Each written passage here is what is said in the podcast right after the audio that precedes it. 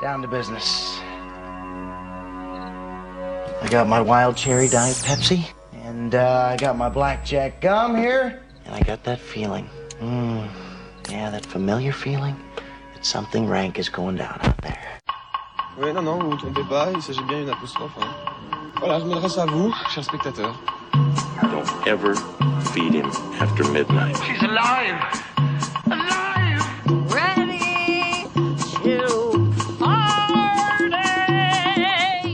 Sorry, Dave. I'm afraid I can't do that. I'm a man? Well, nobody's perfect. Qu'est-ce que c'est C'est pas quoi faire. Les acteurs sont à l'aise dans leur personnage, l'équipe est bien soudée, les problèmes personnels ne comptent plus, le cinéma règne. Vers l'infini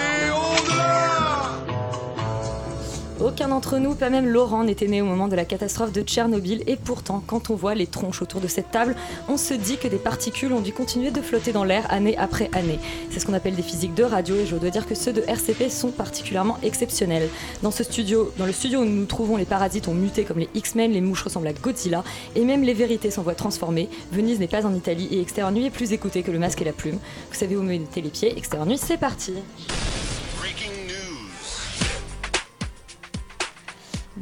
Bonsoir Léa, tu vas nous parler Bonsoir, du box office de la semaine. Et oui, un box office un peu déprimant comme cette journée pluvieuse si vous vous trouvez en Île-de-France.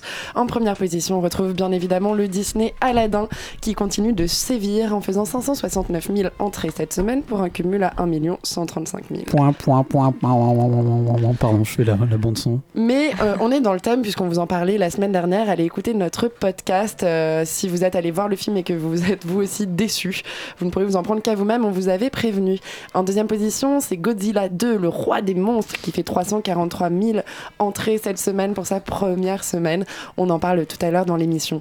Et en troisième position, c'est Rocketman qui continue de, euh, qui fait 277 000 entrées pardon pour sa première semaine euh, également. euh, au On avait essayé aussi de vous en préserver la semaine dernière. Malheureusement, vous, vous ne suivez pas nos conseils. Je sais que vous nous écoutez, mais vous ne suivez pas assez nos conseils. Et Laurent, le 14h de Paris, qu'est-ce que ça donne Bah, le 14h de Paris commence en fanfare et plutôt euh, bien, pas, même si c'est pas très étonnant, par Parasite qui fait un très beau Ah. score de 3531 entrées pour 27 copies, donc une moyenne de 131, ce qui est vraiment beaucoup. Euh, qui est suivi de assez loin déjà par X-Men euh, Dark Phoenix qui fait quand même 2302 entrées pour 25 copies, donc une moyenne de 92, qui est quand même un très beau démarrage.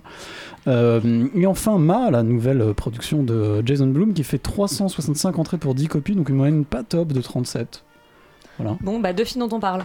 Deux films dont on parle, trois. et j'ai envie de vous parler d'ailleurs un petit film qui s'appelle L'enseignante, qui fait 3 entrées pour une copie, qui n'a pas réussi à ramener beaucoup de monde Ouais, qui a à son d'être un cours. film très chelou, un film allemand sur une enseignante qui doit apprendre l'allemand à un réfugié euh, et qui a des techniques assez Mhm. Je- particulières je- et pas bien. par, c'est par le mime et euh, qui lui dit euh, aujourd'hui on va tuer un homme. Voilà. Mais euh, Et donc, du coup, euh, elle enseignera pas ces techniques à grand monde, parce qu'il n'y a pas grand monde qui est venu. Euh, Léa, tu as deux infos pour nous. Euh, la première, euh, ça concerne Jurassic World. Oui, ça concerne Jurassic World et une rumeur concernant le casting de Jurassic World 3 qui devrait, qui devrait sortir le 9 juin 2021 et qui va bientôt rentrer en production. La rumeur a été annoncée par Bryce Dallas Howard au micro de MTV News, comme quoi il y aurait un potentiel retour de Sam Neill, Laura Dern et Jeff Goldblum au casting de l'édition numéro 3.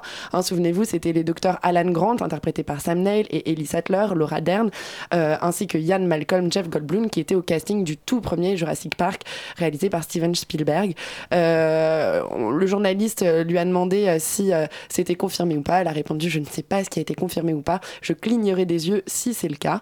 Peut-être que nous, on en saura plus lors du Champs-Élysées Festival, où Jeff Goldblum sera présent. Pourra peut-être, on aura peut-être la chance de lui poser la question pour confirmer ou non cette rumeur. Lui, il était déjà présent. Il avait fait une petite, un petit caméo dans, euh, dans Jurassic World 2.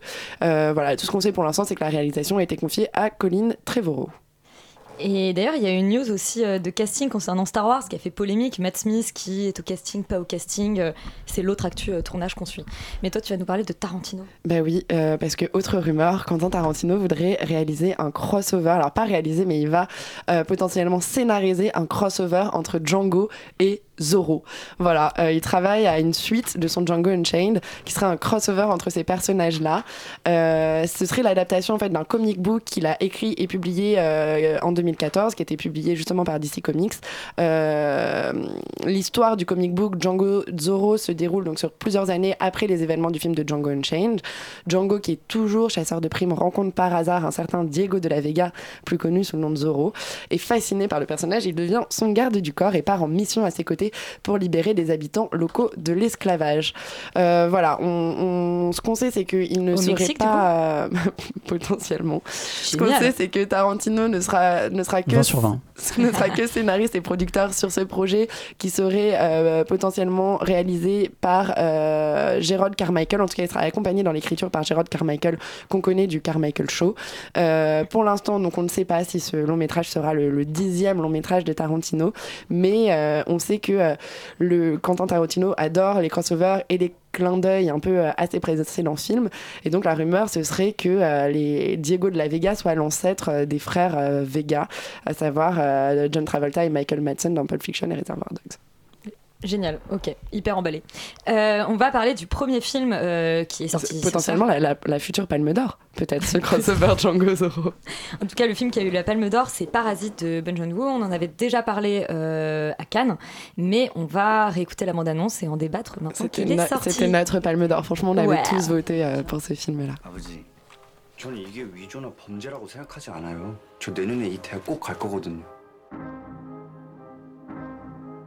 아버지, 저는 이게 위조나 범죄라고 생각하지 않아요. 저 내년에 이 대학 꼭 갈 거거든요. 아들아. Alors, je sais que tout le monde l'a vu, que tout le monde a très envie d'en parler, mais qui veut le pitcher Charlie Ding dong. Tu veux désigner le fils Très bien. Désignez De le façon fils. très cruelle. Euh, très ok, très bien. Euh, non, si Parasite, ça raconte l'histoire d'une famille coréenne euh, pauvre qui vit dans un entresol et qui, euh, qui galère euh, à joindre les deux bouts.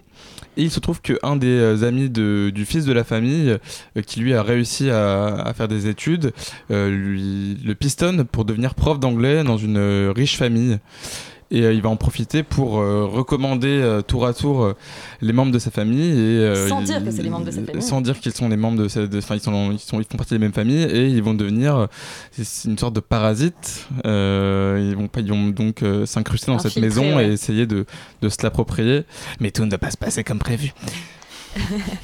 Et alors, bah, qu'est-ce que tu peux nous en dire de Parasite?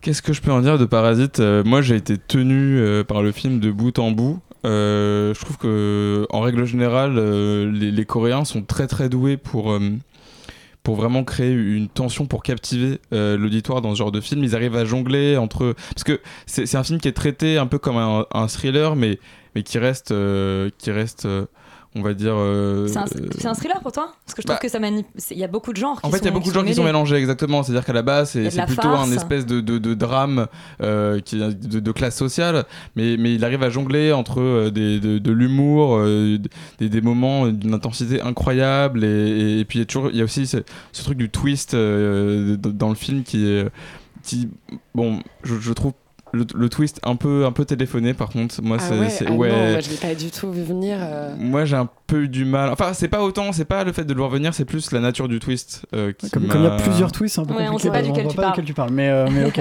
C'est bah, le tout premier, non? Ouais, oui. Bon. Peut-être. Euh, Félix? On, on ne vous spoilera pas. Non, voilà. genre- non, surtout pas. Euh, non, bah moi en fait je suis sorti de Cannes en disant que je ne trouvais pas de défaut. J'ai réfléchi, je ne trouve toujours pas de défaut à ce film. Euh, je trouve vraiment que c'est parfait. De, de, de, de par- partout. C'est-à-dire que euh, ça mélange plein de genres et j'ai rarement vu justement un film qui arrivait à sauter d'un genre à un autre euh, avec une telle vivacité en prenant constamment son spectateur, en lui en ressortir plein d'émotions. C'est vraiment incroyable.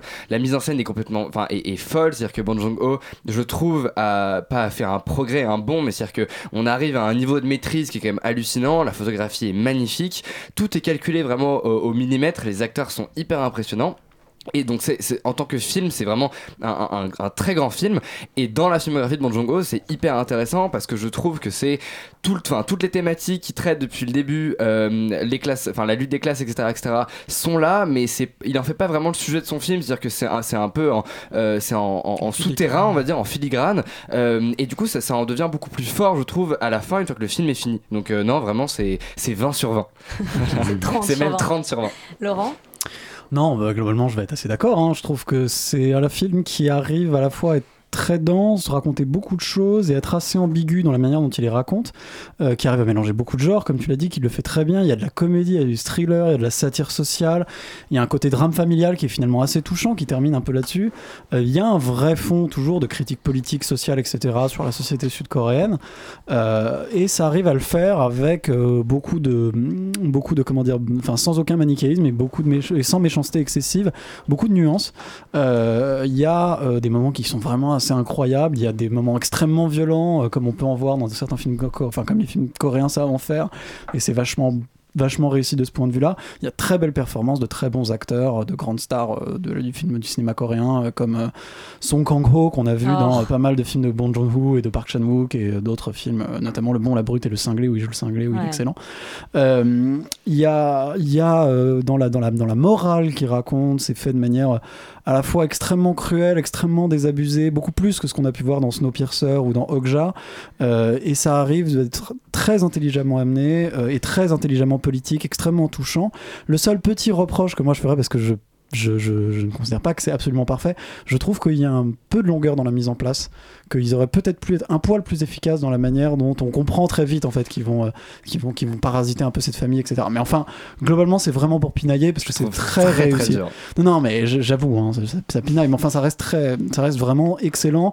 Et heureusement que Bong, euh, que Bong Joon-ho est revenu en Corée parce que Ah ouais. ça faisait un peu de mal quand même de le voir faire des trucs aux États-Unis et où c'était pas terrible parce que Snowpiercer était bon correct, mais sans plus et Okja était franchement, franchement pas terrible. Donc euh, voilà, merci euh, d'être revenu en Corée et de faire des bons films enfin.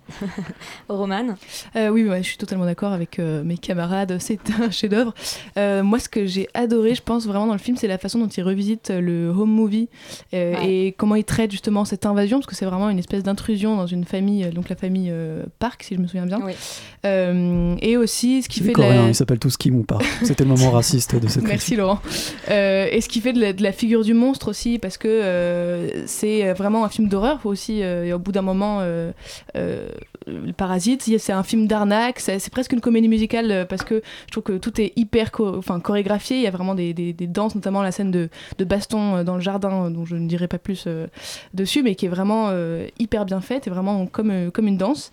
Euh, et ce qu'a dit Laurent, c'est que vraiment, quand il fait écho justement à la société et euh, tout le, sous-texte politique qu'il y a avec euh, justement la cohabitation entre les riches et les pauvres, comment ça se passe et toutes les, conséquences de, cette cohabitation, c'est assez génial. Et pareil pour la mise en scène, je trouve ça assez incroyable qu'il arrive à, faire jouer avec l'odorat, le toucher, des trucs qu'on ressent alors que c'est quand même de l'audiovisuel, ce qui est très rare. parce que par exemple, il est question de, de, de chemise qui pue et puis vraiment dans la salle, on finit par le sentir quoi. Donc je trouve ça assez fort. Ouais, les odeurs de- des égouts. Et- Exactement. donc voilà, c'est euh, des- avec des plans qui plairaient euh, à De Palma et un humour noir à, à Hitchcock. Donc euh, moi, ça me plaît. Voilà. Oui, c'est vrai que c'est un film euh, à une critique acerbe, c'est la disparition totale de la classe moyenne. C'est qu'on est dans, une, euh, dans un monde où il y a les riches, euh, les puissants et les pauvres qui sont devenus euh, finalement les esclaves de, euh, de, cette, euh, de cette classe dominante. Et ça, c'est extrêmement bien raconté. Moi, je trouve au contraire la mise en place extrêmement efficace, c'est-à-dire que la première scène dure 3 minutes. En 3 minutes, tu as très bien compris où, euh, où tu te situes. Tu es une médiaresse et tu arrives dans un film où y a plus, on a perdu euh, le, le wifi du voisin, donc on n'a plus internet et donc on n'arrive plus à communiquer avec le monde extérieur pour euh, pouvoir travailler, en tout cas pouvoir gagner un peu de sous. T'arrives là-dedans, mais vraiment en l'espace de euh, 45 secondes, une minute, t'as très bien compris qui sont les quatre personnages, où tu mets les pieds et euh, enfin la est posée alors que c'est en Corée du Sud, c'est pas forcément une société dont on maîtrise les codes, c'est pas forcément la société américaine dont on connaît aussi les limites et, euh, les difficultés. Donc ça c'est extrêmement bien mené. Et puis toute cette installation, elle est, elle est extraordinaire parce que on a ce début qui est en effet un peu lent, qui prend son temps, et euh, les 45 minutes du film, finalement, c'est une comédie. C'est un film qui dure 2 heures et quart, et les 45 premières minutes, moi je me disais, tiens, mais euh, Bong Joon-ho, il- ça y est, il fait, il, il fait de la comédie. Euh, je m'attendais pas du tout à ça. Moi je m'attendais dit vraiment. palme à- d'or de comédie, je me suis oui, dit voilà, aussi. c'était. et Puis, enfin, on, on savait qu'on allait aller dans du genre. Nous, on le découvrait à Cannes. Maintenant, on, sait par la promo, le film qui sort, que c'est beaucoup plus du genre que juste de la pure comédie. Promo qui est pas euh, ouf d'ailleurs, on va pas se mentir. mais, mais voilà, donc on arrive dans ce film de cette manière-là, euh, en se posant quand même plein de questions, en disant tiens, euh, c'est c'est nouveau pour, euh, pour pour cinéaste. Et puis il y a cette scène euh, de, repas, de repas apéro euh, qui dé- dégénère légèrement, mais on, on, comprend pas très bien. Et puis c'est un peu le seul moment où euh, j'ai eu un peu une lenteur dans le film et où je me suis dit tiens, oh bah là on se fait un peu chier. Et en fait c'est le moment où le film bascule. C'est le moment où le film bascule et c'est ça qui est assez extraordinaire, c'est que ce moment-là il est hyper important. C'est que pour te faire apprécier ce qui va se passer ensuite dans le film, pour te faire apprécier ce twist, pour te faire apprécier ce basculement, le mec il est hyper honnête comme réalisateur. Il te dit pas genre je vais faire arriver le truc par des petits signes. T'as pas des petites levées d'angoisse euh, au début. C'est pas ça. C'est vraiment il va te dire bah là tu te fais un peu chier, là tu t'emmerdes, tu veux de l'action, bah là il va y en avoir et tu vas en avoir pour euh, pour ton, ton tarif et, la surprise fonctionne hyper bien. Et, et- je trouve que c'est- c'est c'est là que, que c'est brillant, c'est que on va basculer dans le genre brutalement, mais de la même manière que bah, la situation bascule et dérape, comme ça peut arriver aussi dans la vie, comme la mauvaise idée. Et, c'est ça aussi qui est extraordinaire dans ce film, c'est que c'est un film euh, qui parle d'une fausse bonne idée. C'est clairement ça. Et, et c'est extraordinaire parce que c'est tellement humain, ce truc de se dire, bon, bah, on va faire ça, et que toi, t'es tellement en prise avec les personnages, t'as envie de leur hurler, de leur dire, mais non, non, les mecs, ça va, ça va pas bien se terminer. Et on a commencé Cannes avec le jarmouche, où il y a tout le temps cette phrase, ça va mal se finir. Et c'est vrai que moi, pendant toute la deuxième partie du film, je me disais, mais ça va mal se finir, ça va mal se finir, ça ne peut pas bien se finir. Et la fin aussi est hyper, hyper bien faite parce que euh, il nous fait croire qu'on va finir sur une potentielle happy end et finalement, il nous, il nous rattrape un peu brutalement avec cette réalité en disant, non, moi, je. Mais il n'y a pas de spoil parce que cette fin-là, justement, euh, on a beaucoup d'attentes et, euh, et enfin, il finit dans, quand même dans un éclat de rire. Et ça, quand vous verrez le film, vous serez d'accord avec cette espèce de rire nerveux. Et c'est un peu un rire nerveux qu'on a tout le long euh, dans cette comédie. Enfin, de comédie de genre, comédie horrifique et, et satire sociale sud-coréenne assez, assez Ouais, incroyable. c'est vrai que sans spoiler, moi la fin c'est le seul moment où je me suis dit pendant quelques secondes, ok, comment il va terminer ça? Est-ce que ça va pas être une lenteur Et en fait c'est d'une intelligence et ça donne tout son sens et toute sa profondeur au film en fait a- a- avec le recul ce qui est extrêmement extrêmement habile. Euh, moi j'ai surtout trouvé que c'était un que c'était un c'est un vrai plaisir de narration comme on en voit peu. C'est à dire que le, le scénario est absolument brillant en termes de c'est à dire qu'à la fois donc on, on le disait on va de surprise en surprise mais à chaque fois je commence, où je me disais ok je sais à peu près où je suis bam il me rebalançait complètement autre part et, vraiment avec euh, et, et en même temps on sent que c'est construit on sent que c'est à dire que Typiquement, quand on parlait de la scène de, baston dans le, jardin, euh, euh, tout est annoncé et en même temps, la manière dont ça arrive euh, est, une- est- est- est en, en complet, en complet décalage avec ce qu'on attendait et, et tout, est, enfin, tout est vraiment extrêmement construit. Et, c'est un plaisir de, de narration visuelle parce que bon, on n'a pas, enfin si toi tu disais Roman que c'était un, que c'était un vrai plaisir visuel, il y a quand même une, une, une intelligence des- du, du cadrage, des panoramiques, etc. On sait jamais ce qu'il y a au bout des panoramiques, on sait jamais ce, ce qui va arriver dans le plan, à quel moment, la manière dont les, dont les espaces sont construits. Et c'est un, enfin c'est, oui c'est vraiment un, un- un plaisir total ce film. Oui, et ce décor aussi magnifique, cette maison d'architecte qui est assez incroyable, euh, entièrement assez effrayante vitrée. en réalité dès le Oui, départ. oui, qui est- mais qui est entièrement qui a vitrée. été- qui est- ce qui est ce qui est assez assez, euh, bizarre, c'est qu'elle a été, cette, cette maison a été censée être construite par le personnage qui est dans Snowpiercer, qui est le Ouais. coréen fou. euh. Il y a des trucs il y a des références un peu bizarres. et- et d'ailleurs, oui, pour parler un côté on- très on disait- Ils ont le même nom en fait. On, on le disait, c'est amusant comme le film, comme le film dialogue en fait avec Snowpiercer. Il est, il est beaucoup plus intelligent, Mm. mais finalement Snowpiercer, c'était c'était aussi, enfin c'était l'histoire d'une- révolte ratée euh, euh, euh, de. Ouais, mais tu vois, nous on est occidentaux, donc il faut le dire de, manière bête. Oui, voilà, de, la, basse classe, c'est-à-dire plus c'était c'était l'arrière du train qui se rebellait contre, Mhm. contre l'avant du train, et en fait, je vais pas spoiler, mais bon, euh, c'était un peu une rébellion euh, Mhm. ratée, prévue, etc. Euh, euh, là, c'est vraiment le sous-sol qui, qui remonte à la surface, comme ces, ces égouts, etc. C'est enfin, c'est vraiment, c'est vraiment brillant. Moi, ça faisait longtemps que j'avais pas vu un aussi bon film, donc vraiment, courez voir euh, Parasite. J'aime bien parce qu'on parle vraiment, les, les titres sont super. Là, maintenant, on va parler de Les particules de Blaise Harrison. On écoute la bande-annonce. Ça va, mec Ça va.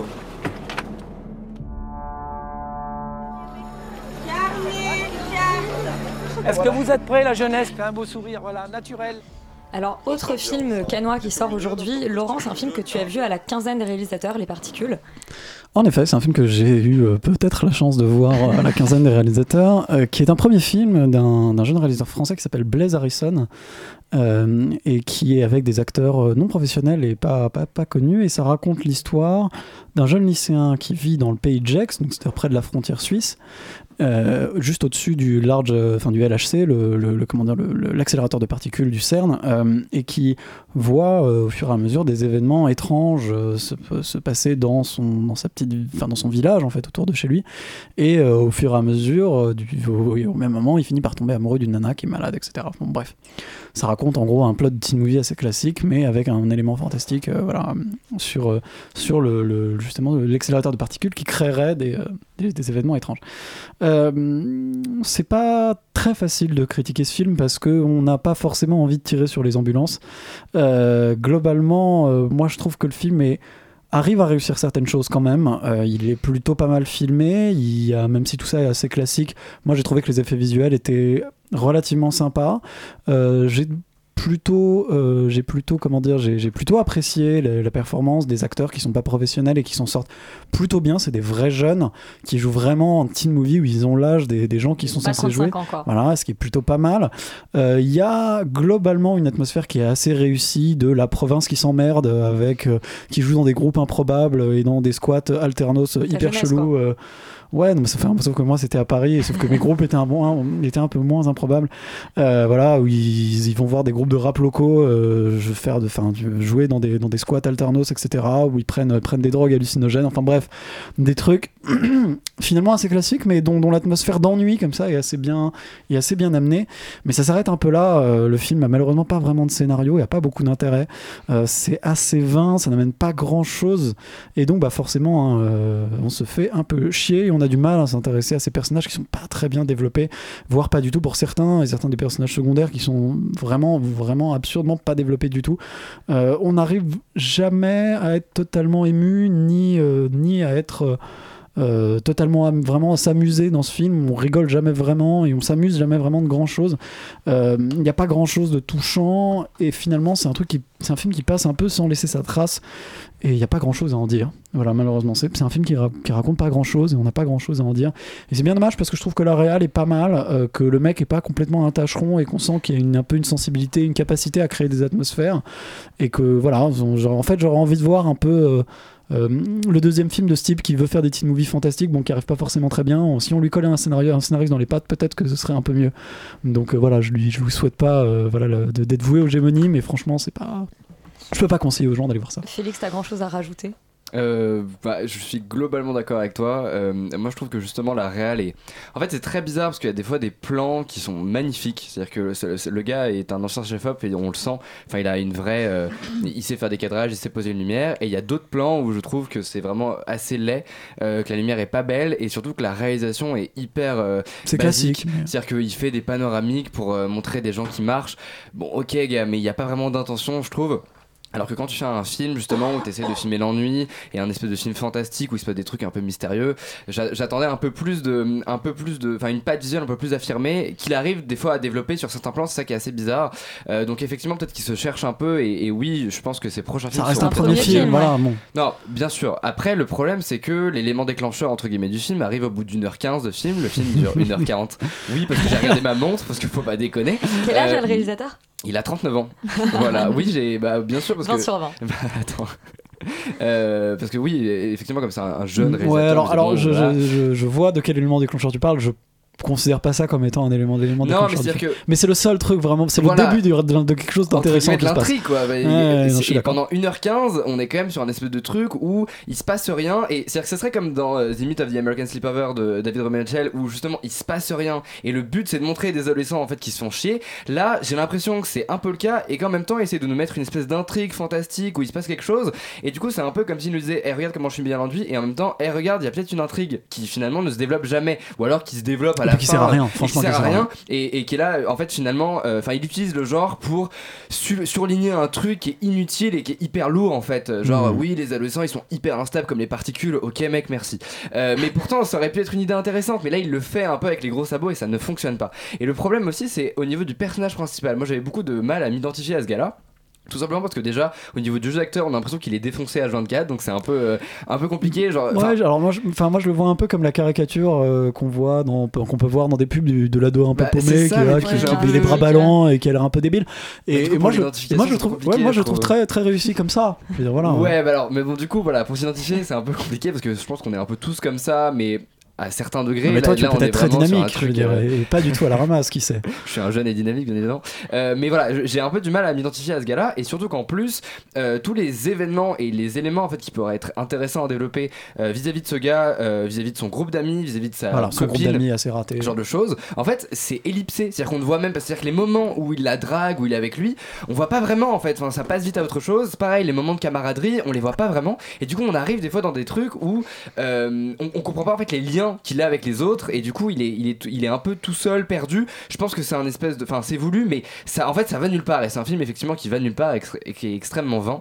Donc, euh, on attend le prochain, mais celui-là, il est pas, pas top quoi. Bon, bah, n'est pas David Robert Mitchell qui veut. Exactement. Mais euh, on souhaite à ce Blaise Harrison de réaliser le, la version française de It Follows en deuxième film. Euh, on va passer à une comédie, un road trip. C'est euh, Venise n'est pas en Italie de Ivan Calberac. On écoute la bande-annonce. Tres margarita et un piccolo. Certo. Ah bon? Certo. Ça veut dire bien sûr. Je sais très bien ce que ça veut dire. Ah oui, vous avez l'accent romain, j'avais reconnu. Grazie. Prego. Prego tout. Waouh, Léa. Ouais, waouh, waouh, waouh, waouh, waouh, waouh. Venise n'est pas en Italie, qui est, il me semble, le cinquième long métrage de euh, Yvan Calberac. C'est Tout à aussi fait. l'adaptation de, euh, de son roman éponyme, euh, paru euh, en 2005, ou 2015, 2005, 2015, euh, ça y est, j'ai un... Peu importe, peu un- importe, il y a- vraiment pas assez longtemps. J'ai vraiment un, un- un trou. Euh, 2015. Euh, C'était important de On est une préciser. émission précise. Non, mais un roman, au moins, que, que je n'ai malheureusement pas lu. Euh, le film ne m'a pas donné très envie de le lire, alors qu'on m'en avait dit beaucoup de bien. C'était vraiment un roman qu'on m'avait même recommandé. Euh, je suis allée voir le film, j'étais assez intriguée. C'est vrai qu'il y a un beau casting. Benoît Poulvord, Valérie Bonneton. Euh, non, mais ça, ça me donnait un peu envie de revoir Valérie Bonneton euh, dans, dans de la fiction qui ne soit pas Les Petits Mouchoirs euh, 2. Euh, et, en effet, finalement, c'est un peu eux qui sauvent le film. Enfin, en tout cas, c'est surtout Benoît Poulvord qui, par son comique et, par, et par sa, présence à l'écran, m'a fait rire. Mais ce film ne, ne- casse vraiment pas la, baraque, ne, remet pas Venise en Italie.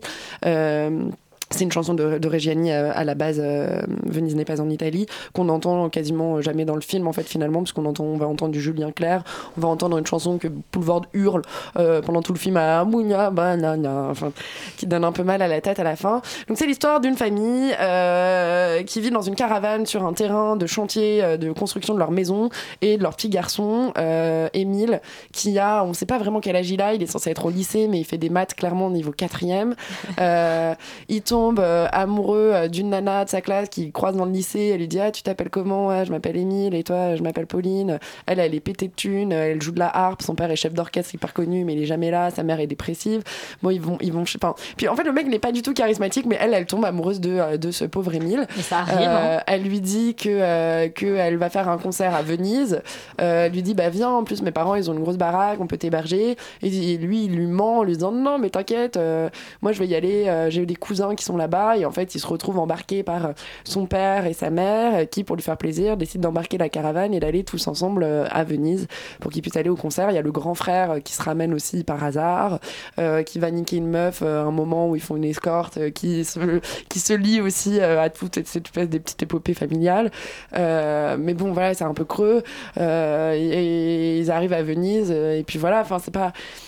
C'est, c'est, c'est, c'est- je- C'est du fun par caisse de douce, quoi. Vraiment, c'est marrant. mais c'est euh. les tuches euh, fit euh, je, je sais pas quelle comédie un peu un peu naze quoi c'est ça n'a pas grand intérêt ça ne raconte pas grand C'est chose pas Little Miss Sunshine, quoi. Euh, non il y a deux trois trucs qui sont habiles où euh, le, le petit il squatte dans une chambre à côté du garage chez la voisine qui a une vraie maison et là pour le coup ils ont pris euh, une femme euh, seule qui élève seule sa fille et euh, qui est euh, d'origine africaine donc c'est marrant parce qu'il casse un peu le cliché euh, et pour une fois il inverse euh, il inverse qu'on a trop tendance à voir dans toutes ces comédies à deux balles de qu'est-ce qu'on a fait au bon Dieu et tout.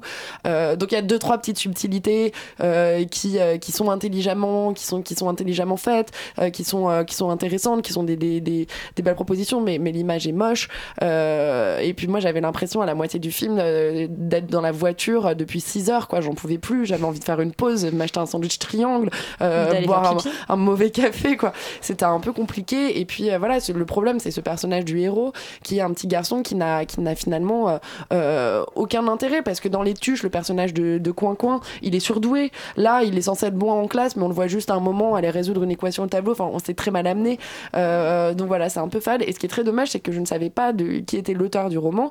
Et lui, et donc je me suis dit, ah bah, Yvan Calberac a mal adapté le roman, peut-être qu'il l'a, il l'a pas bien lu, mais bon, vu que j'en ai l'auteur, je trouve ça très dommage. De... Mais, mais peut-être que c'est là la difficulté, c'est que adapter Ah ouais. son propre roman, euh, je pense que c'est très compliqué aussi. Peut-être que, euh, que c'était pas un choix très judicieux, mais en tout cas, c'est très dommage. Euh, à part euh, l'interprétation de Poulvord qui, qui a à noter, euh, c'est pas très intéressant comme film.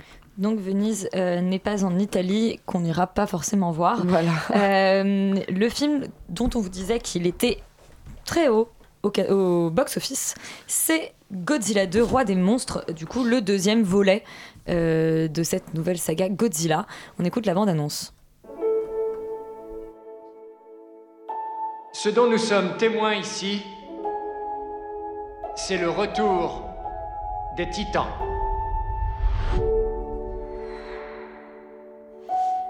Alors cette bande-annonce en VF ne laisse rien présager de bon. Euh, Félix, qu'est-ce que tu avais pensé du premier Godzilla? Euh, C'était plutôt cool. Et celui-ci C'est vraiment pas bien. Euh, mais peut-être que tu veux le présenter, euh, Laurent, puisque c'est un peu ton bébé, je ne sais pas. comme tu C'est veux. pas forcément mon bébé, non, mais Bah, euh, écoute. écoute, commence, commence tant que t'as commencé. D'accord. Euh, non, moi j'a- j'a- j'avais bien aimé, enfin j'avais bien aimé avec moindre mesure, mais c'était c'était pas trop mal le premier Godzilla. C'est-à-dire que c'est réalisé par Gareth Edwards, qui était euh, qui est un gars qui est assez talentueux à Hollywood, qui a fait euh, Rogue One et qui avait, fait les Monsters avant. Et en fait qui est, je pense le candidat idéal pour filmer Godzilla parce que c'est quelqu'un qui joue toujours avec les échelles et qui arrive à te faire ressentir vraiment l'immensité en fait d'un- d'une personne ou enfin là en l'occurrence d'un monstre. Euh, c'est quelqu'un qui, arrive vraiment à, rendre ce, gigantisme. Et là euh, en fait Michael Dougherty euh, qui a quand même scénarisé X-Men 2 je tiens à le préciser pour la suite qui là du coup un petit peu euh, ce Godzilla 2 en fait, euh, se perd totalement, je trouve, en termes de réalisation euh, dans, dans, cette, dans ce jeu d'échelle qui est hyper important quand tu réalises. Oui, Non mais tu précisais qu'il a écrit le scénario, que le, scén- le scénario tient pour dire que le scénario tenait debout oui, ça, ça va être mon, point 2 d'abord. D'accord, excuse-moi, excuse-moi, pardon. je te laisse aller point par point. voilà. Euh, non, bah, en fait, en termes de réalisation, ça, ça, ne, ça n'a vraiment aucun intérêt, je trouve, parce que du coup, on, on ressent pas du tout ce, ce côté euh, gigantesque des monstres, etc. Et en plus, il situe l'action euh, soit en Antarctique, soit euh, au-dessus d'un océan. Donc, du coup, on n'a même pas de comparaison avec des buildings, des règles, quoi que ce soit. Et en fait, on n'a même pas de destruction massive assez, euh, assez rigolote à regarder. Donc, du coup, en fait, je trouve personnellement qu'on se fait relativement chier visuellement euh, dans ce Godzilla. En plus, la direction artistique a vraiment aucun intérêt. Et en termes de scénario, justement.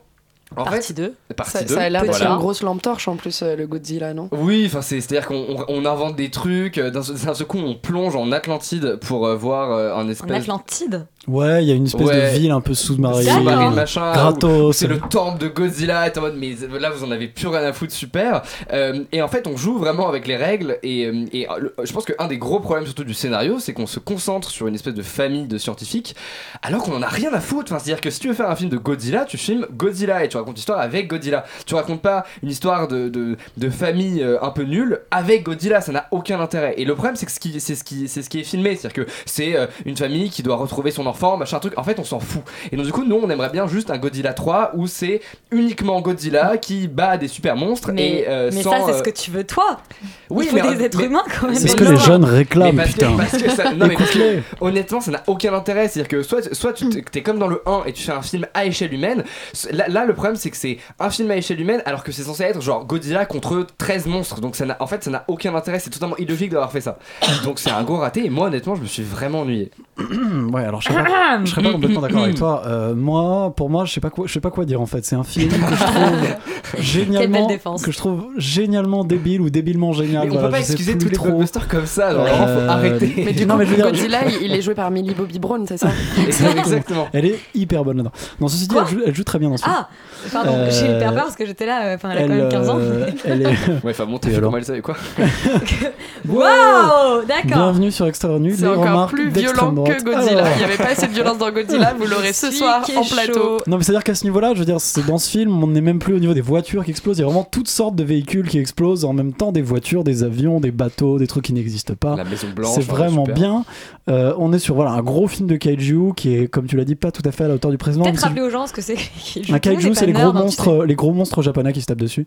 Euh, je, moi, je me rappelais plutôt du premier, mais qui dans ma tête était quand même plutôt réussi. Là, celui-là, voilà, on a. Il y a un truc qui est pas mal, que moi je trouve sympa, qui a une vraie volonté de reprendre un peu les classiques du film de kaiju japonais bien débilos des années 70, où ça partait vraiment pas mal en couille. Euh, et de ce point de vue-là, le film est assez marrant. Il y a pas mal de références en fait au vieux, euh, au vieux Godzilla de- des années 70, notamment avec le personnage de Mothra, qui est toujours accompagné de ces deux espèces de petites fées jumelles, etc. Donc il y a des références avec les Mothra, fées c'est la mouche. Mothra, c'est la mythe, c'est une Ah, mythe. c'est une mythe. C'est une espèce C'est de la mythe. grosse mythe. Euh, Oui, oui, oui. c'est la grosse mythe, sans mauvaise blague, c'est une grosse mythe. Euh, en vrai, voilà, c'est assez rigolo, mais il faut quand même pas oublier, enfin, faut quand même que c'est extrêmement con euh, et globalement pas très bien fait. Le film est un peu long, hein, euh, voilà, les films japonais euh, de l'époque duraient quoi Ils étaient en général bouclés en 1h20, là celui-là dure plus de 2 heures, ce qui est clairement trop, parce qu'il y a des moments où on s'emmerde, ça tire en longueur. Les effets spéciaux sont pas top, il y a des moments où c'est vraiment même assez moche. Euh, et je passe sur euh, les discours écologiques moisis, voire totalement discutables. Euh, on- et ce qui est assez réjouissant finalement dans le film, c'est qu'on voit que ce truc a été fait pour la thune et qu'il y a plein de C'est trucs. vraiment un monstre. Et qu'il y a plein de trucs. Non, mais c'est assez marrant, tu vois, de voir euh, par exemple toutes les références à la Chine, etc., qui sont là pour récupérer les, les- les financements chinois. Laurent, on il voit- prend vraiment un plaisir très étrange devant les blockbusters. Euh, de plus en mais plus non, mais étrange, voilà, y, y il y a un côté battage de couilles qui est assez drôle, qui en fait pas non plus, qui en fait pas un vrai bon film, qui clairement pas, qui en fait pas non plus vraiment un nanar marrant, qui fait une espèce de truc un peu hybride, qui est réservé pour les fans de gros monstres et de gros kaiju. Euh, même si en réalité, bon, faut quand même pas exagérer, ça n'a pas beaucoup d'intérêt. Si vous voulez vous marrer, regardez plutôt les vrais films des années 70, les Godzilla de la Toho euh, de l'époque, euh, genre contre Mechagodzilla, Space Godzilla, des mégalons, Et Shark versus Godzilla. Et, alors, là, et là, je crois qu'il prépare un Godzilla versus King Kong. Ouais, c'est Ouais, tout Ouais, mais, mais en le vrai, générique. en vrai, ouais, tout expliqué dans le générique de fin. Tarantino qui a prévu ça. Non mais regardez plutôt les Godzilla des années 70 ou 60 de la Toho, c'est beaucoup plus marrant. Eh bien Louis, eh bien Louis, mais qu'est-ce qui se passe? Laurent, qui est Louis Je ne Merci sais pas, je Laurent. sais pas qui vous- mais j'ai pas dit qui j'ai pas dit je suis là, je suis Je sais pas si c'est non mais je t'appelais par un autre prénom, je ne sais Voilà, pas pourquoi. euh, peut-être. Après les, après les monstres hybrides dont tu nous parles, on va parler des mutants, les X-Men, X-Men Dark Phoenix de euh, Simon euh, Kinberg, qui est le film qui doit clôturer donc la saga chez Fox avant le passage chez Marvel. On écoute euh, la bande-annonce. Ladies and gentlemen of NASA, this is Charles Xavier. Help is on the way. We're doing space missions now. Cool. Alors, faudra m'expliquer pourquoi la bande-annonce précédente était en français et celle-ci en anglais. Est-ce présager du bon, Charlie? Ah non, mais là, il faut, il faut du français, il faut même de l'ancien français. Il faut du québécois. Euh, c'est ça. Euh, Donc en gros, c'est un film euh, de la saga X-Men qui est censé clôturer tout le tout le reboot euh, qu'on avait eu Donc depuis depuis X-Men First Class. X-Men First Class et qui n'était pas vraiment un reboot puisque euh, le- la saga a, a rendu ça assez clair qu'il y avait vraiment une filiation avec euh, le, toute la saga avant avec euh, avec C'est plutôt un prequel, donc en fait. Oui oui c'est un peu ça. Euh, sauf qu'ils ont ils ont fucked up toute la timeline à partir de Days of the Future Past parce qu'ils s'en foutent complètement. C'est un très bon film des effets sur place. Pardon, je me permets d'intervenir parce que comme j'adore X-Men, je, je te Donc, laisse tranquille. Pour faire un simple pitch de ce film qui se passe euh, donc dans l'univers d'X-Men en 92, ça commence sur du Jean, Jean, Jean, Charles, Jean, you can control it, Charles, Eric, Jean, my emotions are not my weakness, they are my strength, Jean, no! Voilà, c'était donc euh, le film. Euh, Donc c'était à peu près. C'est un, c'est un peu un résumé de, de la famille Stark, non Euh, John, non, John, non, Ouais, ça, John ils, ils ont pris les mêmes acteurs, c'est, c'est- il y avait une petite filiation. Donc non, les mecs se sont dit, tiens, faisons un remake du pire film X-Men, mais avec les mêmes défauts que le dernier. Donc oui, euh, X-Men, l'affrontement final. Et ils ont même réussi à faire pire euh, que X-Men, l'affrontement final. Euh, les personnages sont inexistants, ils ont absolument aucune prestance, notamment la méchante jouée, jouée par euh, Jessica Chastain, qui aurait pu être redoutable si elle avait été bien écrite, mais qui a autant d'expression qu'une poupée Barbie sortie d'un congélateur. Comme quoi, il ne suffit pas de teindre les sourcils d'une actrice en blond pour la rendre magnétique. Euh, hum, quant à, euh, à l'équipe des X-Men, on dirait qu'ils ont été sponsors par Prozac. Euh, ils ont des réactions, des réactions tellement téléphonées, pardon, et bêtes qu'on dirait qu'ils n'ont rien appris au bout de, de cinq films. Les acteurs ont la flemme d'être là, et de toute façon. Toute l'équipe sait que euh, bah, c'est le dernier film avant que, avant que la Fox n'ait plus la licence et que ça passe à Disney. Donc ils s'en foutent. euh, et c'était dur de faire un film aussi, enfin plus nul que Apocalypse, donc le volet d'avant, mais ils ont réussi. Euh, on sait en plus que ce film vient quand même affronter, euh, euh, waouh, affronter, euh, faire clore un affrontement idéologique pardon entre Charles Xavier et, et Eric Lencher aka Magneto.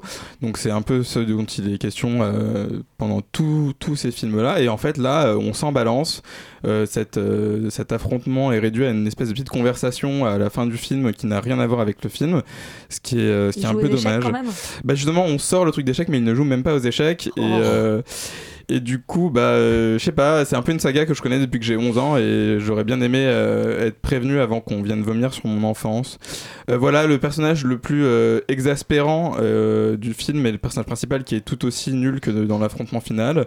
Donc c'est une espèce de, petite créature au charisme tragique entre la mouche, mouche écrasée sur un mur et une éponge trop usagée.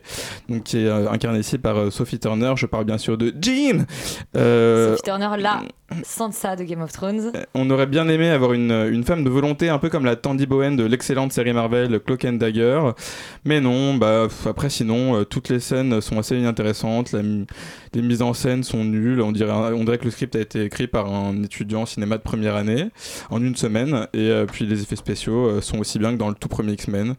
Voilà, euh, je peux même pas faire de critique sur le scénar parce que clairement il n'y a pas de scénar, enfin bref, euh, c'est horrible, n'y allez pas. C'est une purge, quoi. Ouais, un peu, ouais.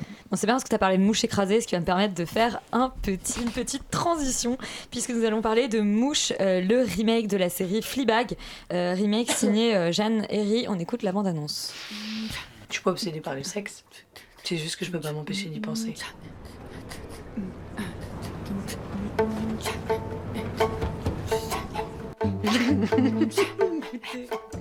Alors on avait dit beaucoup de bien à la fois de la première saison de Fleabag et puis de son retour euh, il y a quelques semaines, on avait parlé des, premiers épisodes. Euh, que vos mouches, ce remake qu'on peut voir sur Canal ⁇ depuis lundi? Euh, Léa, je te laisse pitcher la série Allez, bah moi je suis une grosse fan de Phoebe Waller-Bridge et euh, j'avais Qui est vraiment adoré. euh, Fleabag et l'actrice principale. Ouais, et aussi de- d'autres séries comme Killing Eve euh, qu'on Ouais. aime beaucoup euh, sur Radio Campus Paris. Euh, Oh oui. Moi j'ai adoré Fleabag, j'ai adoré euh, la première saison, j'ai encore plus adoré euh, le retour euh, de la saison 2. Ce personnage euh, de, de bourgeoise euh, anglaise euh, complètement délurée euh, en fin de compte, euh, qui a une sexualité complètement débridée et qui est hantée par certains démons et qui n'hésite jamais à casser ce quatrième mur et à s'adresser directement à la, ca- à la caméra et donc aux spectateurs comme si on était ses confidents euh, directs. Euh, c'est un subterfuge qui est très malin, qui est très bien fait dans la saison 1 et qui fonctionne très bien aussi dans la saison 2 puisqu'on va avoir euh, comme une sorte d'explication en fait on va jouer avec, avec ces face cam jusqu'à presque des twists en fin de saison 2 où, où on se demande est-ce que finalement on s'est passé démon intérieur à qui elle parle est-ce qu'on est vraiment là est-ce qu'on est dans une mise en scène c'était très fin très bien fait et là alors moi j'ai vu que les deux premiers épisodes euh, donc de cette saison 1 qui est un copier-coller hein. clairement euh, c'est exactement les mêmes plans c'est exactement les mêmes dialogues c'est exactement euh, le même montage le même rythme et j'en suis même à me demander si c'est pas exactement la même musique originale et donc I qui s'est juste justifié de ça en disant quand c'est bien il n'y a pas de raison de changer mais alors pourquoi faire un remake à la française? Pourquoi prendre des acteurs qui sont censés coller extrêmement bien au personnage notamment Pierre Deladonchamp qui incarne le petit ami donc de Camille Cotin qui reprend le rôle de Fleabag euh, qui lui, enfin dans l'épisode 2, moi j'avais vraiment l'impression de voir finalement l'acteur britannique tellement euh, il, colle à la perfection euh, au personnage. Mais pour moi, Camille Cotin, euh, c'est pas Fleabag, c'est pas Phoebe Waller-Bridge, c'est pas ce personnage-là parce que elle a quelque chose de trop agressif, Camille Cotin. Et moi, c'est ça qui m'a un peu rebuté dans l'épisode pilote du moins, où j'avais vraiment du mal à m'attacher au personnage parce que dans le tout premier, on a cette nana toute fine, toute naïve, qu'on s'attend pas du tout à découvrir complètement folle dingo et qui s'adresse à nous avec sa petite voix très poche. Et du coup, on, se dit waouh, ok, c'est détonnant, c'est surprenant. Et là, finalement, euh, Cotin, on l'a tellement découvert dans des rôles que ça soit la connasse, que ça soit dans 10%, euh, des rôles où elle est quand même très agressive, très, pitbull, très, bulldog. Euh, j'ai- cité plein de rappeurs. euh.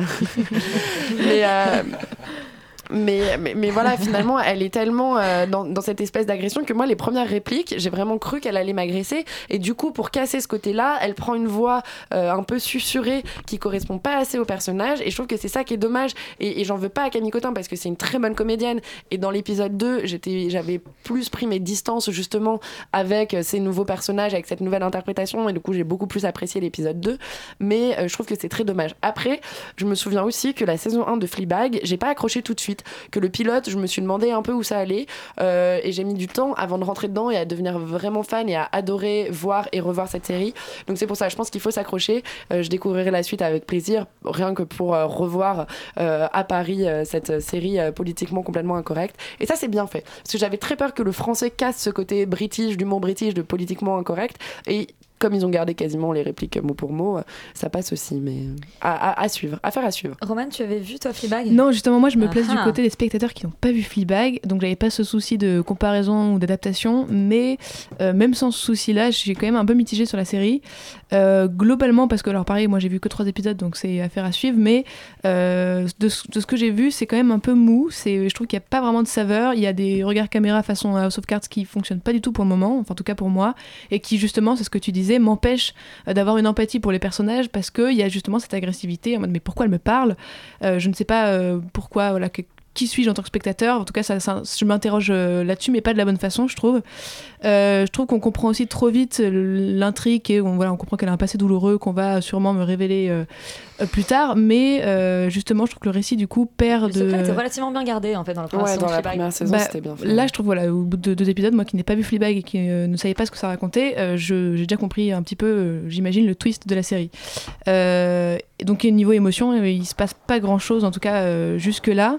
Après, là où je trouve que c'est réussi, c'est les, situations euh, absurdes qui sont dépeintes ou vraiment qui sont généralement embellies ou par le cinéma, qui là sont vraiment montrées sans filtre. Et ça, c'est assez réussi. Ça laisse un petit peu de comique, même si j'ai pas tant rigolé que ça, avec une anti-héroïne interprétée par Camille Cotin qui est assez, assez bien. Donc voilà, j'attends de voir la suite. Euh, mais jusque-là, je suis pas totalement convaincue. J'étais plus convaincue par La Mouche de Cronenberg que j'ai revu hier. voilà, justement. D'ailleurs, c'est marrant parce que mouche, c'est pas la traduction littérale de, Non, de ouais. Fleabag Ouais, qui est un c'est sac- Sacapus, ouais. on reste Et vraiment qui- dans et les qui est trucs et être le- parasites un peu sales. Et qui est censé ce être le, le, le- le prénom en fait euh, de, euh, de l'héroïne, parce que je pense que c'est un jeu de mots avec Phoebe Waller-Bridge, Oui, euh, mm, mm, Fleabag. ouais, tout à fait. Et là, Camille Cotin, euh, mouche, évidemment, ça marche. Apparemment, bien. elle est appelée euh, Camouche quand elle était petite par ses parents. Ah, Donc, ça, ah. Euh, donc à moitié convaincu par ce, par ce remake euh, plan par plan de Fleabag, euh, Mouche, qui est donc sur Canal+. On va maintenant euh, partir sur une série britannique, Years and Years, de Russell T. Davis. On écoute la bande-annonce. Look at the state we are in. God knows we need to shake things up. So, I propose that in order to vote, every British citizen must take an IQ test. She just say? Donc Russell T. Davis, qui est quand même un des, un des showrunners probablement les plus, les plus intéressants au monde et qui débarque avec une série, euh, un, je suis pas du tout partisane en disant ça, euh, euh, un, un- enfin oui, en fait qu'est-ce que c'est? C'est un, drame- un drama familial Euh, oui. d'anticipation. Ouais. C'est une, ouais, une saga familiale en tout cas qui euh, se passe dans le futur. Donc euh, ça commence euh, en mai 2019, je crois. Ça- non, ça- en fait ça, com- oui, ça commence de nos jours et puis Voilà, ça, et voilà, et ça, ça, se projette euh, 15 ans plus tard. et on suit justement l'évolution de cette famille dans un monde totalement mouvementé. Euh, politiquement, c'était présenté à Cannes Série. Euh, voilà, je crois que c'est diffusé tous les mercredis sur MyCanal, un truc comme ça. Ouais. Euh, voilà. Euh, c'est une série qui commence hyper fort avec son premier épisode et qui globalement, alors pareil, je n'ai vu que trois épisodes jusque-là, mais qui ne m'a pas déçu du tout. On comprend très vite que c'est une série qui est hyper dense, avec un espèce de désordre global assez perturbant au début, mais qui est totalement en fait assumé et qui justement va dans le sens du, de la série, du propos surtout qui est défendu. Euh, je trouve c'est assez fascinant la façon dont la série arrive à, à- vraiment à déranger euh, et à frapper par son réalisme parce que euh, on, est, on est vraiment totalement terrifié de penser que ça pourrait être notre futur et Mais globalement Yuri que c'est est pas là disait en fait tout est encore plausible on n'est pas dans Black Mirror il y a un truc vraiment plausible Totalement. qui est très très Ouais. dérangeant en fait Exactement, ça qui, qui est, qui est terrifiant et c'est vraiment de, de- de- de se projeter et voir euh, même de se projeter aujourd'hui, c'est-à-dire que c'est quand même un petit peu notre présent aussi. Euh, je trouve que la série en plus est super maline parce qu'elle suit euh, la politique mais en suivant une famille, surtout pour pouvoir exploiter tous les, les différentes visions de la société et mieux encore de rendre compte justement de l'impact des changements politiques sur une famille. Comment une famille peut totalement se décomposer euh, ou au contraire justement s'unir avec des changements politiques forts euh, et radicaux. Et aussi la, la- grande force de la série pour moi, c'est de jamais euh, en tout cas pour le moment, faire la morale sur quoi que ce soit, c'est de laisser son spectateur trancher sur ce qui se passe euh, et aussi de pas tomber dans le cynisme absolu parce que c'est quand même assez grave euh, et, euh, et triste. Et pourtant, euh, on se concentre sur une jeune génération qui veut faire bouger les choses et euh, donc il y a une espèce de lueur d'espoir en tout On cas. n'est pas que sur la jeune génération, On n'est pas on que sur toutes les justement, générations, ouais. C'est ça qui est intéressant. Mais en tout cas, il s'est jamais trop cynique et sombre. Et plus Emma Thompson qui est quand même un gros bonus parce qu'elle est absolument géniale.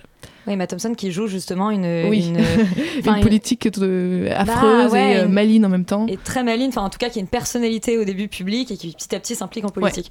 Euh, ouais, moi c'est une série dont j'avais eu la chance de lire le scénario et je me rappelle m'être dit sur le coup que c'était peut-être le meilleur scénario que j'ai jamais lu. Et, euh, et j'ai pas été déçue en voyant la, transposition à l'écran parce que je trouve que c'est effectivement, euh, comme tu le disais, une série qui est extrêmement dense, extrêmement riche, euh, très très intelligente.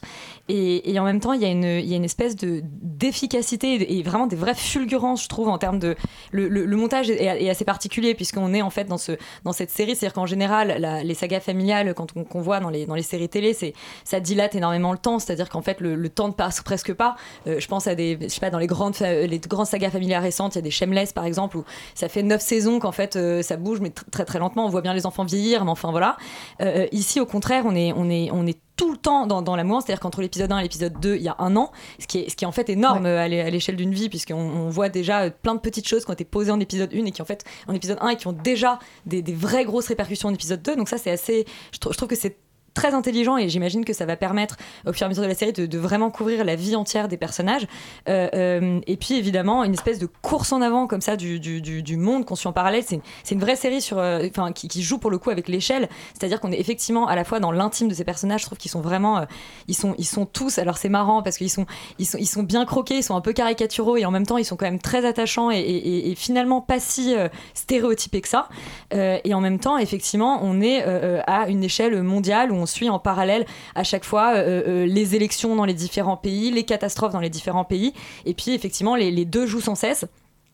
C'est vraiment, euh, c'est, moi j'ai, genre j'ai vu que deux épisodes, j'ai pas encore vu le troisième, mais, mais vraiment je trouve que c'est, euh, c'est peut-être en fait le, le- enfin ça peut être le futur du, du- du drama familial à la télévision, c'est-à-dire que c'est une vraie proposition euh, euh, et en même temps on n'est pas perdu parce que ça reste quand même effectivement des codes de jeu intime et que ça, mais un tout petit peu décalé. Si on doit donner un exemple, par exemple il y a ce personnage de, de jeune fille dans le dans le dans le premier épisode qui est tout le temps en train de se cacher sous l'équivalent de filtre Snapchat, mais en fait elle peut les avoir en permanence sur elle, donc elle a toujours une tête de biche, etc.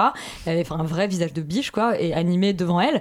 Et, euh, et au bout d'un moment, ses parents qui se disent il y a quand même un problème, elle est jamais avec nous, elle leur explique qu'en fait elle est trans. Et donc euh, nous on se dit bon bah elle est, elle est, elle, elle est transsexuelle, elle veut changer de sexe. Et les parents, parce que on est un petit peu dans le futur, parce que voilà, disent mais il n'y a pas du tout de problème. Écoute, on, a beaucoup aimé notre petite fille, et puis si on, on s'adaptera, et soit devenir un garçon, et ben on aimera beaucoup notre notre garçon.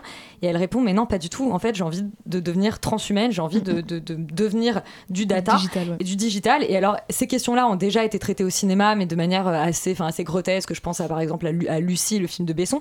Mais là, on est vraiment du point de vue de ses parents qui essaient de comprendre et elle, comment elle laisse en fait toutes ces, toutes ces questions-là euh, euh, venir, enfin voilà, des, vraies questions de psychologie de personnage. Et je trouve que c'est, non, c'est vraiment, enfin, c'est vraiment assez brillant et j'ai assez hâte de découvrir la suite de cette série BBC diffusée sur Canal. Euh, notre dernière série euh, de cette semaine, c'est Tchernobyl de Craig euh, Mazin, qui est une série qui est une coproduction entre les États-Unis, l'Allemagne et l'Angleterre, qui est une série HBO dont on entend partout euh, que c'est le nouveau chef-d'œuvre HBO euh, et la série euh, bat absolument des records en termes de, de, de- de critiques et de, et de, et de, enfin sur des sites de, de, de contentement de spectateurs. Euh, on écoute la bande-annonce et Charline donnera son petit avis juste après. This is what has always set our people apart. A thousand years of sacrifice in our veins. And every generation must know its own suffering. Making my peace with it. Alors Charlie, tu es le seul d'entre nous à avoir vu Tchernobyl. Est-ce que ça vaut tout le euh, ramdam euh, C'est une honte que je sois le seul autour de cette table à avoir Je vais vu rattraper cette ça bientôt, c'est promis. Vraiment, c'est une honte. C'est Mais très est-ce que très tu as vu Years and Years? J'ai pas vu Years and Voilà, Years, alors tu te tais, on est quitte. non. Euh, mais vous avez eu 5 semaines pour regarder Tchernobyl, ok Euh, Non, et ben c'est c'est une série euh, vraiment. Visible sur, sur OCS, d'ailleurs, on peut le dire. Ok, très bien. Bah, big up OCS. Euh, non, qualité cinéma, donc en 5 épisodes. Euh, c'est une série qui raconte euh, l'histoire, enfin qui se concentre surtout sur l'histoire de, de, trois personnages qui ont été au cœur de, tout cet incident, qui sont Valérie Legasov, qui était vraiment le spécialiste du nucléaire à cette époque, euh, euh, donc euh, en URSS, à Boris Tcherbina, qui lui est un peu le gars à la solde du gouvernement, qui est, là pour faire en sorte que bah, tout soit, tout, toute cette décontamination se passe correctement, et un personnage de scientifique, une femme, Ulana Komiuk, qui malheureusement n'existe pas, qui est un personnage composite fictif. Euh, Composé de plusieurs personnages réels, semble-t-il, ouais. c'est ça. Un mélange, ouais. Et du coup, qui est un peu euh, une, une- une scientifique euh, biélorusse qui est aussi là pour enquêter et essayer de comprendre comment on en est arrivé là. Euh, donc du coup, voilà, l'histoire commence le soir de l'incident de, de, de Tchernobyl et euh, je n'ai pas vu le tout dernier épisode, mais si j'ai bien compris, ça finit un peu au niveau des, des auditions après qu'ils aient réussi à, à régler le- la, la majorité du, du- du problème. Euh, et puis à côté de ça, on va voir le point de vue de, de, de tous ces petits, euh, toutes ces petites parties qui, qui ont aidé à, à, à régler le, le souci. On va avoir des mineurs, on va avoir des pompiers, on va avoir les, les habitants de Pripyat aussi qui ont, qui ont assisté à tout ça. Et, euh, et voilà, donc on va vraiment parler de, des, bah, des horreurs euh, commises. euh, euh, bah, au nom d'une nation qui voulait euh, protéger le secret de, son erreur, qui est un- une nation avec un ego surdimensionné et qui ne devait pas faillir euh, devant, devant le- l'aigle américain. Et, c'est, une série super réussie. Il y a une réalisation qui est vraiment sobre, efficace. C'est un drame qui, qui fait penser à un épisode de, Black Mirror un peu glaçant en fait, puisqu'il y a vraiment quelque chose de l'ordre de l'irréel dans la façon dont c'est traité. Euh, c'est une espèce de, de, de, de menace comme ça, euh, super puissante, qui, qui fait vraiment, euh, qui, te laisse vraiment sans voix. En fait, moi j'ai remarqué quand je regarde ça, il y a un truc très solennel où c'est comme si j'étais en minute de silence constante, un peu comme quand on regardait Living Neverland, sauf que bah, là c'est de la fiction. Et, donc voilà, il y, a- ce- truc qui est très réussi, je trouve, où il arrive ils arrivent à trouver. D'un côté des, des- images qui sont parfois extrêmement graphiques qui t'expliquent à quel point euh, le nucléaire c'est vraiment vraiment pas bien et en même temps on part jamais dans un truc gore gratuit euh, choquant qui te sort euh, du, du devoir de mémoire, parce que pour moi, il y en a, clairement avec, avec ce genre de choses. Euh, Il y, a, la la vraisemblance aussi en termes de décor, c'est super. Bon, je sais qu'ils ont tourné une partie euh, directement à, à Pripyat, mais que la plupart des, séqu- des séquences avec les, les habitants, c'était tourné dans des, dans des villes en Lituanie avec un style architectural Mais les- très mais les très comédiens proche. sont américains. Les- oui, les comédiens sont américains. Et tout est joué en anglais. Euh, ouais, tout est joué en anglais. Ce qui passe assez bien, euh, bizarrement.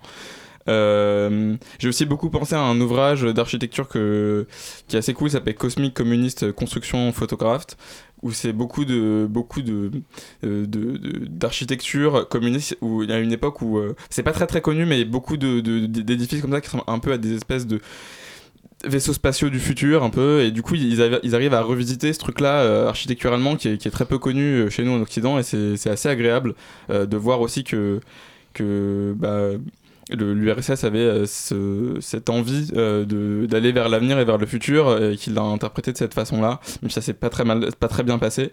Le design sonore est incroyable aussi. Il y a une espèce d'ambiance euh, fantomatique qui va très bien avec cette menace invisible et constante. Euh, et d'ailleurs, on voit, ça, illustre assez bien à quel point on peut rien faire euh, contre ça puisque ça traverse tout le nucléaire. Et voilà, c'est, je trouve que ce qui est encore plus incroyable pour cette série, c'est vraiment la portée didactique que ça, parce que on te dit à chaque fois combien de temps les trucs, au bout de combien de temps chaque élément va arrêter de polluer. Donc là, on dit bon bah si jamais on n'arrive pas à arrêter telle chose, on en a pour 24 000 ans de pollution et c'est toute la terre qui prend quoi. Donc voilà, ce que je trouve, 24 000 ans. euh, ouais 24 000 ans. J'ai du mal à, tu vois, à me représenter ce que ça veut dire. Et, euh, et ce que je trouve incroyable, c'est qu'en fait, euh, quand, tu, quand tu regardes bien la série, tu te rends compte qu'il y a des, des, des, comment dire, des maladies qui, sont, qui sont liées à ça, qui sont encore là aujourd'hui. En fait, c'est encore des répercussions aujourd'hui. Et du coup, ça se demandait quid de Fukushima? Ouais, et puis euh, le, voilà, donc finalement le nuage de Tchernobyl n'a pas contourné la France, il ne s'est pas arrêté aux frontières comme Et on a non. essayé de nous le faire croire. Oui, j'étais là en 86, je sais. Euh, eh bien, une émission qui se, qui se termine. On reste surtout sur Radio Campus Paris, et puis nous on vous dit à la semaine prochaine. Et courez voir Parasite. Oui, et regardez des séries télé aussi.